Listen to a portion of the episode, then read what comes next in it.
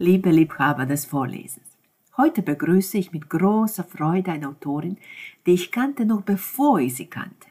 Alida Bremer kommt aus Split und ist die Schwester von Edi Matic, einem kroatischen Autor, der auch ins Deutsche übersetzt worden ist, der aber, was natürlich viel wichtiger ist, mit meiner Schwester acht Jahre in die gleiche Klasse ging. So klein ist unsere große Welt. Als ich vor vielen Jahren auf der Suche nach einem Agenten bzw. Verlag für meinen Debütroman jeden Tag, jede Stunde war, bin ich auf Alidas Namen gestoßen und zwar als eine wichtige und engagierte Förderin der kroatischen Literatur in Deutschland. Ich erinnere mich, dass ich damals gedacht habe, dass sie mir auch vielleicht irgendwie helfen bzw. mich unterstützen könnte. Ich habe mich nie bei ihr gemeldet, aber wir haben uns doch gefunden und erkannt als das, was wir auch sind, nämlich die Schwestern von Eddie und Asha. Lassen Sie uns jetzt zusammen Alida Bremers Lesung aus ihrem neuen Roman Träume und Kulissen genießen.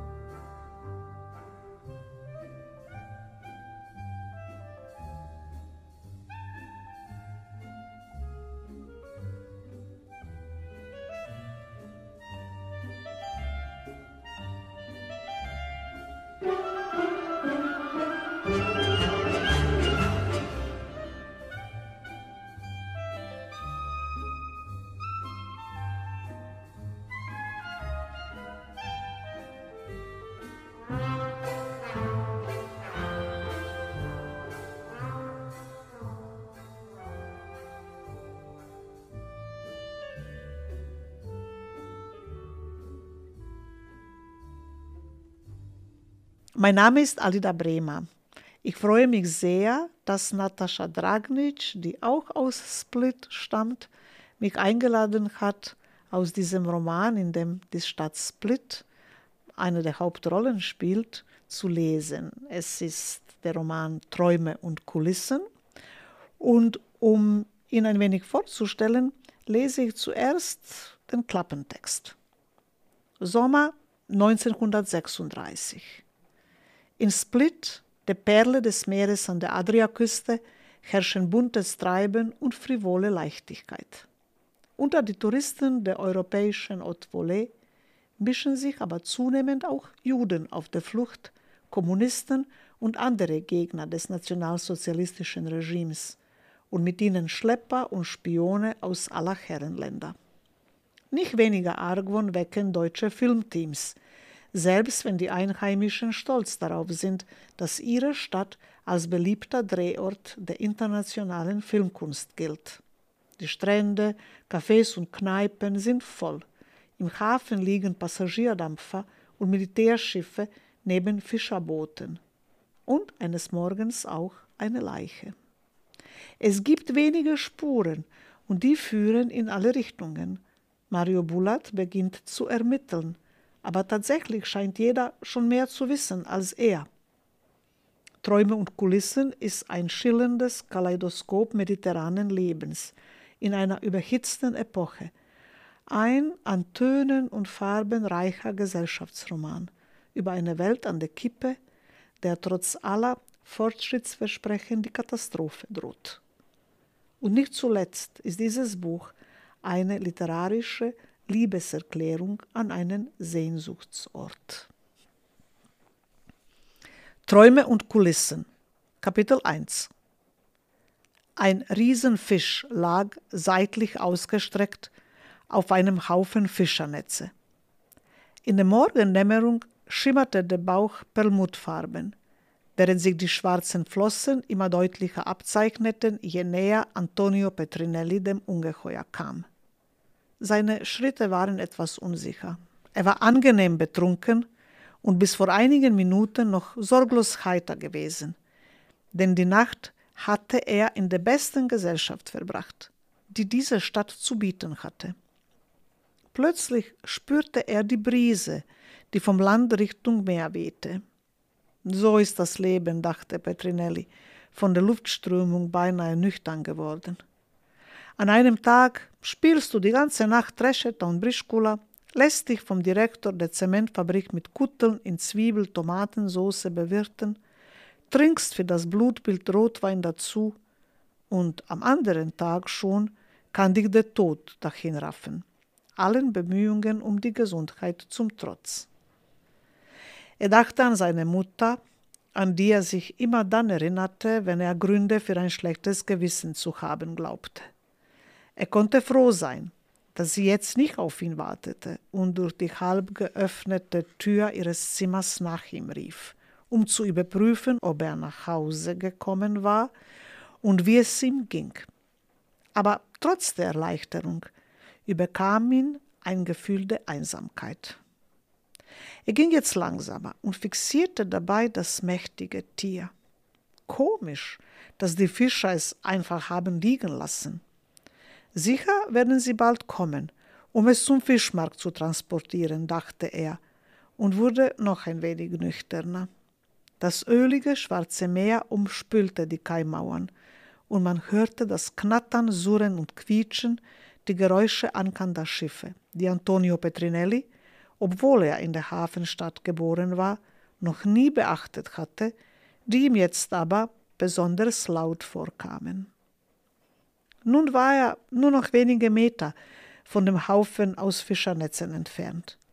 Sie waren mit Kork besetzt. Die Korkrädchen sahen aus wie getrocknete Feigen. Mein Schädel ist eine Kamera obscura, dachte er und machte sich klar, dass er alles, was er sah, auf den Kopf stellen musste. Das, was er für den Bauch des Fisches gehalten hatte, war plötzlich der Bauch eines Mannes, dessen weißes Hemd sich in starkem Kontrast zu einem schwarzen aufgeknöpften Jackett abzeichnete. Die Schwanzflosse war eindeutig eine Hose, die in einem Paar schwarzer Lackschuhe endete, während der Fischkopf tatsächlich ein weißes Gesicht mit blutigen Spuren und weit aufgerissenen Augen unter dunklen, nach hinten gekämmten Haaren war. Er fühlte sich wie in einen Traum versetzt, nur dass er wusste, dass er nicht schlief, sondern wach durch den Hafen von Split wankte, um nach Hause zu kommen. Und er musste sich beeilen, denn er spürte, wie sein Mageninhalt in seine Speiseröhre stieg. Die saftigen Kutteln, die bräunliche Soße und der schwere Rotwein, das konnte er sich wirklich nicht erlauben. Er konnte sie nicht einfach hier mitten in der Stadt in aller Herrgottsfrühe begeben verfluchte Filme.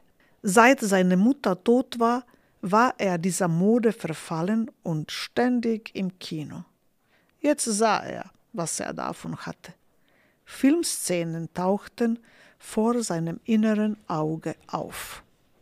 Es war die Stunde der Träume. Man träumte in dieser Morgendämmerung des 7. Juli 1936 nicht nur in Split, einer Stadt am Rande Europas an der Küste eines schmalen Ärmels des Mittelmeers. Man träumte in Steinkarten mit schiefen Dächern in der dalmatinischen Sagora, ebenso wie in den Kajüten der Boote auf der Nordsee. Man träumte hinter den geöffneten Fenstern, die auf die Hinterhöfe Berlins gingen, genauso wie in den Kollektivwohnungen in Moskau. Es war das Zeitalter der Träume. Man träumte von leichter Musik und leichter Bekleidung, von schnellem Geld und schnellen Autos, von Gesundheit und Medizin, von Wissenschaft und Technik, vom Schwimmen und Fliegen, von Olympiasiegen und Kameras, die von diesen Siegen die besten Aufnahmen liefern würden. Man träumte auch von der Gerechtigkeit einer klassenlosen Gesellschaft, von der Brüderlichkeit zwischen Arbeitern und Bauern, von starken Staaten und noch stärkeren Staatsführern, von der Flucht nach Amerika und von der Flucht wohin auch immer. Man sah Filme, die Träumen glichen. Man stritt darüber, ob Filme Träume oder doch eher Traumdeutungen waren und ob Filme Poesie oder Prosa sein sollten. Die Luft im Bartul, einer Höhle ohne Fenster, war erfüllt von Tabakrauch und dem ambrosischen Duft der schweren Fleischspeisen, die man hier auch in den Sommermonaten unbeirrt kochte. obwohl eine mediterrane Weisheit besagte, dass in der Hitze Gemüse und Fisch zu bevorzugen seien. Eine Regel, die man in Split gerne missachtete. In Bartul konnte man schon ab 10 Uhr morgens Bohnen mit Speck, Gulasch oder Pastizada bekommen, eine Art Sauerbraten, dessen Rezept man von den Venezianern übernommen und mit geräuchertem Schinken und Knoblauch verfeinert hatte. Das größte Zugeständnis an die Jahreszeit waren die mit gehacktem Lamm und Rindfleisch gefüllten Paprika, die man gemeinhin als leicht bekömmlich bezeichnete. Die dicken Steinmauern und das hohe Gewölbe schützten das Gasthaus vor der Sonne, so dass es innen immer kühl war, ein Umstand, gegen den man im Winter zum Wein auch Schnaps trank, während man im Sommer den Wein mit Wasser verdünnte. Entlang der Wände waren Petroleumlampen angebracht. Und wenn man ehrlich war, konnte man sich nicht vorstellen, dass die elektrische Beleuchtung diese Errungenschaft, die sich zunehmend auch in Split ausbreitete, je bis ins Bartul vordringen werde. Zu dieser Stunde erreichte der Geräuschpegel seinen Höhepunkt. Mario Bulat hielt sich beim Betreten die Ohren zu, bis Schör Bartul höchstpersönlich für die beiden Beamten ein Plätzchen nahe der Theke freiräumte. Zwei Hafenarbeiter, deren Gläser leer waren und die ihre Teller mit viel Brot blank gewischt hatten, standen auf und beteuerten, dass es überhaupt kein Problem sei. Sie würden ihre Zigaretten im Stehen rauchen. Auf der rot-weiß karierten Tischdecke baute Schörbartul zwischen den beiden Herren eine Landschaft aus Brotbergen mit goldenen Krusten, tiefen Seen aus dunkelbrauner Gulaschsoße mit Inseln aus Fleischwürfeln und einem Gestade aus beigefarbenen Gnocchi auf. Vermischt mit frischem Wasser leuchtete der Wein in der Karaffe indigofarben. Mario Bulat und Dinko Despot beugten ihre Köpfe über die dampfenden Teller. Darko Baric, sagten sie, wir hatten ihn schon länger unter Beobachtung. Wenn nicht, wollte der Kriminalkommissar erwidern, unterdrückte die Bemerkung aber. Während die Polizei früher die Ordnung der österreichischen Dynastie gehütet hatte, musste sie nun jene Ordnung hüten, die von den Gegnern eben dieser Dynastie errichtet worden war. Und wenn ihn sein Gespür nicht trug, dann war der Kollege Despot darüber nicht froh. Mario Bulat glaubte sogar, dass sich die Gesinnung dieses beflissenen Vorgesetzten aller Spitzel in der Stadt gegen das jugoslawische Königreich richtete, für das er arbeitete da die österreichischen Kaiser unwiderruflich der Vergangenheit angehörten, sah mancher Gegner des serbischen Königshauses, Adolf Hitler, den Österreicher, der deutscher Kanzler geworden war, als eine Art Nachfolger an. Despot, so hatte Bulat gehört, schwärmte für diesen Mann. In Bartul herrschte die Einmütigkeit der Gesättigten. Auch wenn sich die Gespräche in dieser Kaverne zu einem aufsteigenden Tosen verwandelten, war keine Dissonanz zu hören. Vielmehr bildeten Lachen, Rufen und Erzählen einen rauschenden Kokon. Doch die Eintracht täuschte. Die Menschen hier in der Stadt hatten sich in mindestens sechs politische Lager geteilt, wie Dinko Despot erklärte.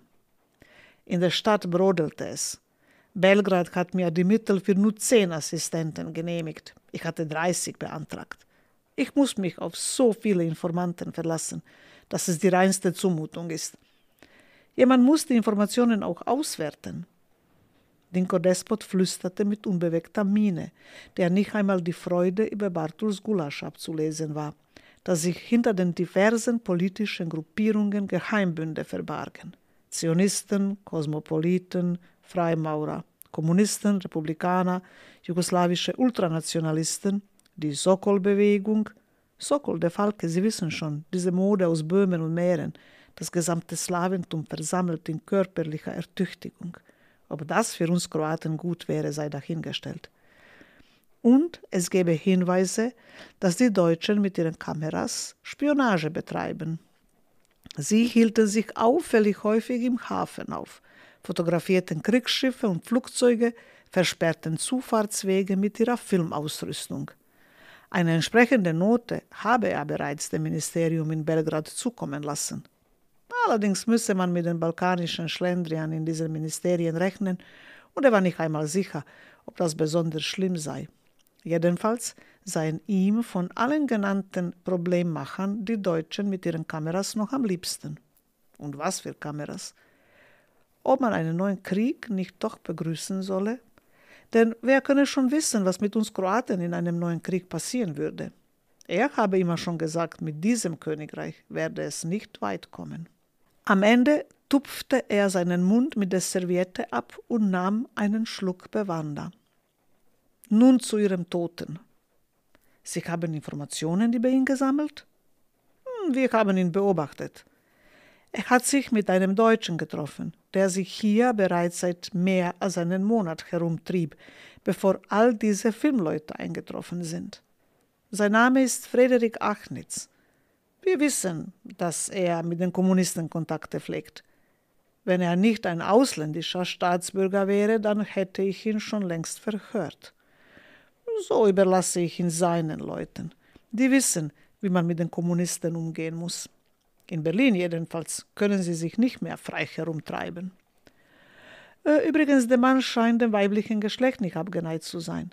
Er trifft sich mit einer gewissen Jana Pilic, die sich wohl nicht schämt, sich mit ihm allein und sogar nachts zu verabreden. Aha. Wir vermerken allerorten einen Verfall von Sitte und Anstand. Aber das ist nicht unsere Sache, solange alles im Privaten bleibt.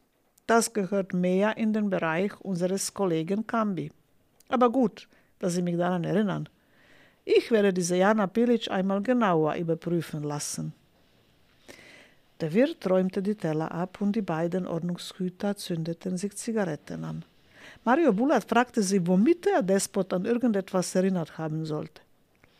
Eine Frau in der Tracht der Insel Korčula, eine Verwandte der Gastwirtsfamilie, die in Split nur zu Besuch war, brachte zwei Tassen Mokka.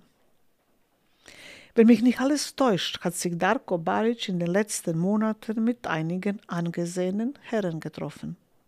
Dinko Despot sah sein Gegenüber mit unverhohlener Sympathie an. Es war spürbar, dass er sich entschlossen hatte, mehr von seinem Wissen preiszugeben, als er es sonst tat.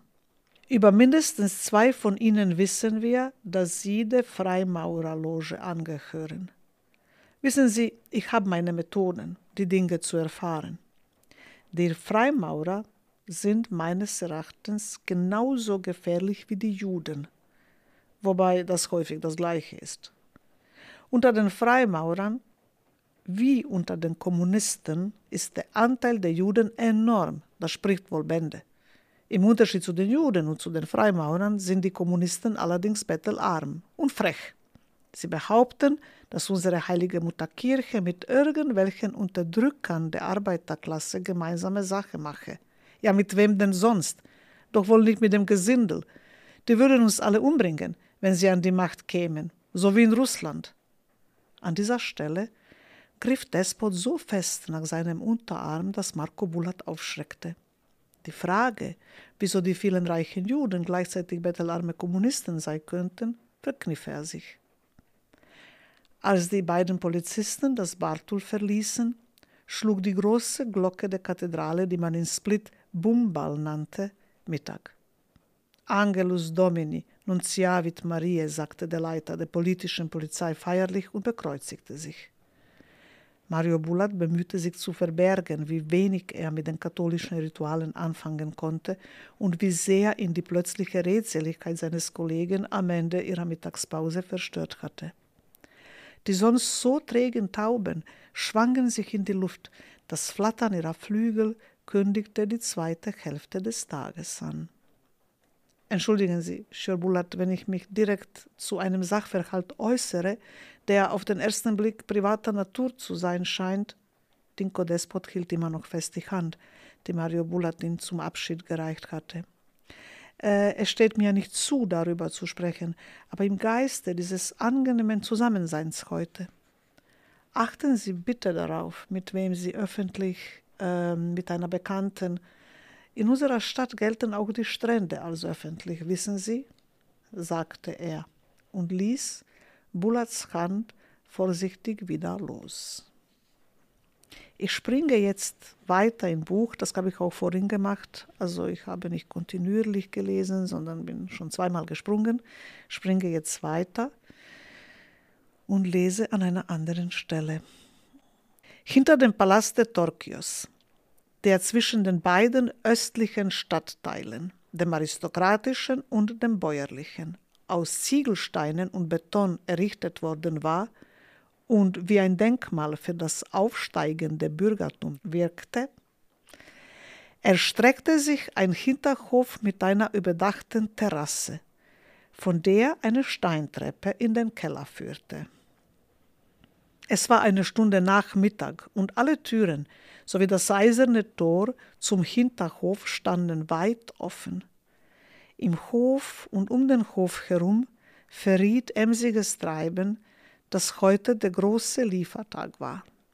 Bauern in ihren Trachten, Händler in Sommeranzügen und mit Strohhüten, die orientalische Gewürze und Rachatlokum aus Sarajevo, Salami und Fleischkonserven aus Mailand oder Orangemarmelade aus Dubrovnik lieferten, und Fischer in ihren langen Hemden pilgerten einmal in der Woche zu einer der reichsten Familien der Stadt, um von Martha, der Haushälterin, empfangen zu werden, die das Angebot begutachtete und beim Feilschen immer das letzte Wort behielt. Auf Schubkarren warteten Scampi, Tintenfische, Oktopusse, Zahnbrassen, Kalbschultern und Hammellenden, Käseleibe und Obstkörbe darauf, von der Haushälterin geprüft zu werden. Ihre Kommentare, dieser Dorade fallen ja die Augen aus, als hätte sie eine Magenverstimmung. Die Melonen hier riechen nach vorgestern. Oder mit diesem Schnaps können sie höchstens Lokusse putzen. Führten regelmäßig zu Streitereien und manchmal sogar zu Rangeleien zwischen den Händlern, weil sich der eine oder andere ein böses Lächeln nicht verkneifen konnte darüber, dass dieses Mal ein Konkurrent von Martha aufs Korn genommen worden war. Wenn Martha sich von allem verabschiedet hatte und die Tore geschlossen wurden, nachdem Toni, der Buchhälter, ein Männlein, das im Sommer wie im Winter wie ein Totengräber in einem schwarzen Anzug herumlief, die Bezahlung erledigt hatte, begannen die Händler, die Bauern und die Fischer über Martha herzuziehen. Neuerdings pflegte sie anstelle von lebenden, frisch gerupfte Hühner zu bestellen. Während man unter den Lieferanten munkelte, dass die Alte nun endgültig von allen guten Geistern verlassen sei. Martha war durchaus imstande, jedem Huhn eigenhändig den Hals umzudrehen, die Federn zu rupfen und anschließend die restlichen Borsten mit einer von ihrem Mann eigens dafür entworfenen Apparatur abzuflemmern. Doch in letzter Zeit hielt sie es für praktischer, küchenfertig vorbereitete Hühner zu kaufen. So wie die Bedeutung Italiens in der Welt wuchs, so vermehrten sich die Abendgesellschaften bei den Torquios. Deshalb begann Martha sogar zu verlangen, dass die Fische vor Ort von Schuppen und Innereien befreit wurden. Der Lieferant wurde in einem der Küchenräume geführt, wo Messer und Eimer auf ihn warteten.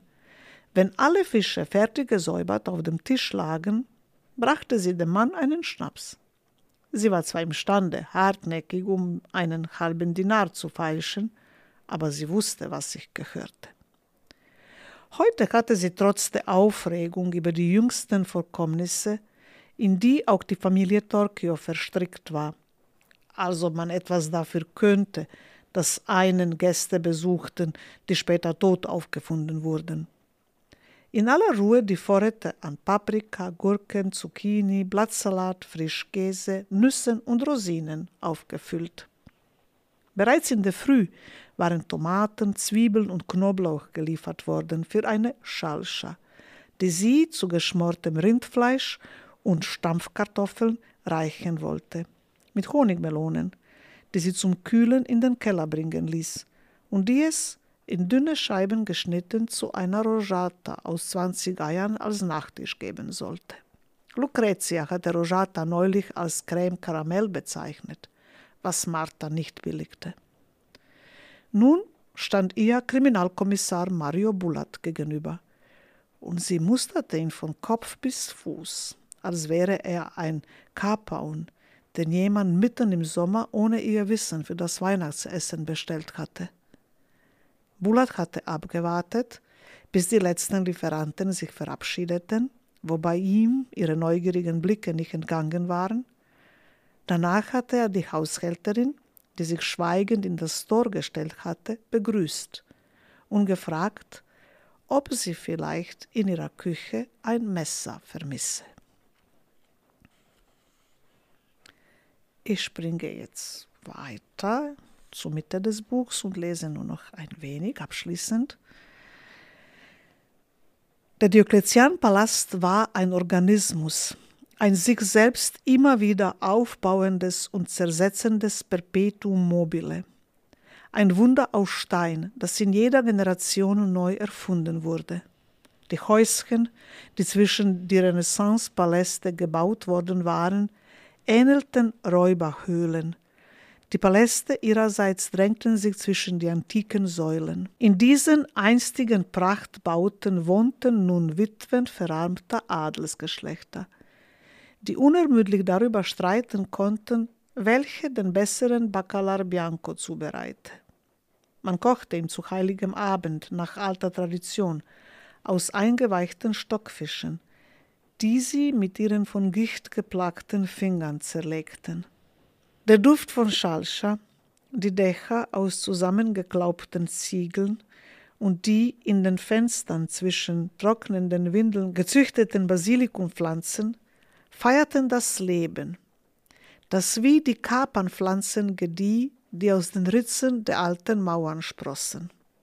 Er liebte die Schalscha vielleicht noch mehr als das Gulasch bei Bartul, so wie ihm diese Gassen lieber waren als das Peristil – Erst recht seit der Platz des heidnischen römischen Kaisers mit der Skulptur des Bischofs Gregor von Nin verunstaltet war. Die Skulptur war dem Sieg der Slawen über Rom gewidmet. Der Bischof hatte im 10. Jahrhundert durchgesetzt, dass die Kroaten ihre katholischen Gottesdienste in kroatischer statt in lateinischer Sprache abhalten durften. Dafür, dass jemand frohlockte, weil er nicht Latein sprechen musste, hatte Dr. Radmann nur Verachtung übrig. Ignoramus et ignorabibus. Irena glaubte, in der Skulptur den erwachten jugoslawischen Nationalismus zu erkennen. So hatte sie es beim Kaffee in Bellevue einmal ausgedrückt. Jetzt antworten wir auf Mussolinis Mythen von der Italianità mit jugoslawischen Heldenmythen. Mario Bulat wollte fragen, wer mit wir gemeint sei, aber der Kellner Matic war schneller gewesen. Heldenmythen sind gepanschter Wein, viel Zucker, viel Alkohol. Gepanschter Wein hat die Farbe von Blut, man bekommt Kopfschmerzen davon. Am Eingang der Polizeistation begrüßte ihn der wachhabende Polizist mit den Worten: Der Apotheker Petrinelli wartet vor ihrem Zimmer auf Sie. Herzlichen Dank für das Zuhören das waren nur einige Ausschnitte aus diesem Roman. Ich habe versucht, sie so zusammenhängend zu wählen, aber natürlich nichts zu verraten, denn es gibt eine Kriminalgeschichte dahinter, hinter allen diesen Historien. Und es gibt auch sehr viel Geschehen um die Filmemacher aus Deutschland, die damals 1936 ausgerechnet Split als eine Kulisse gewählt haben für ihre Filme. Und ja, über all das können Sie in meinem Roman Träume und Kulissen lesen.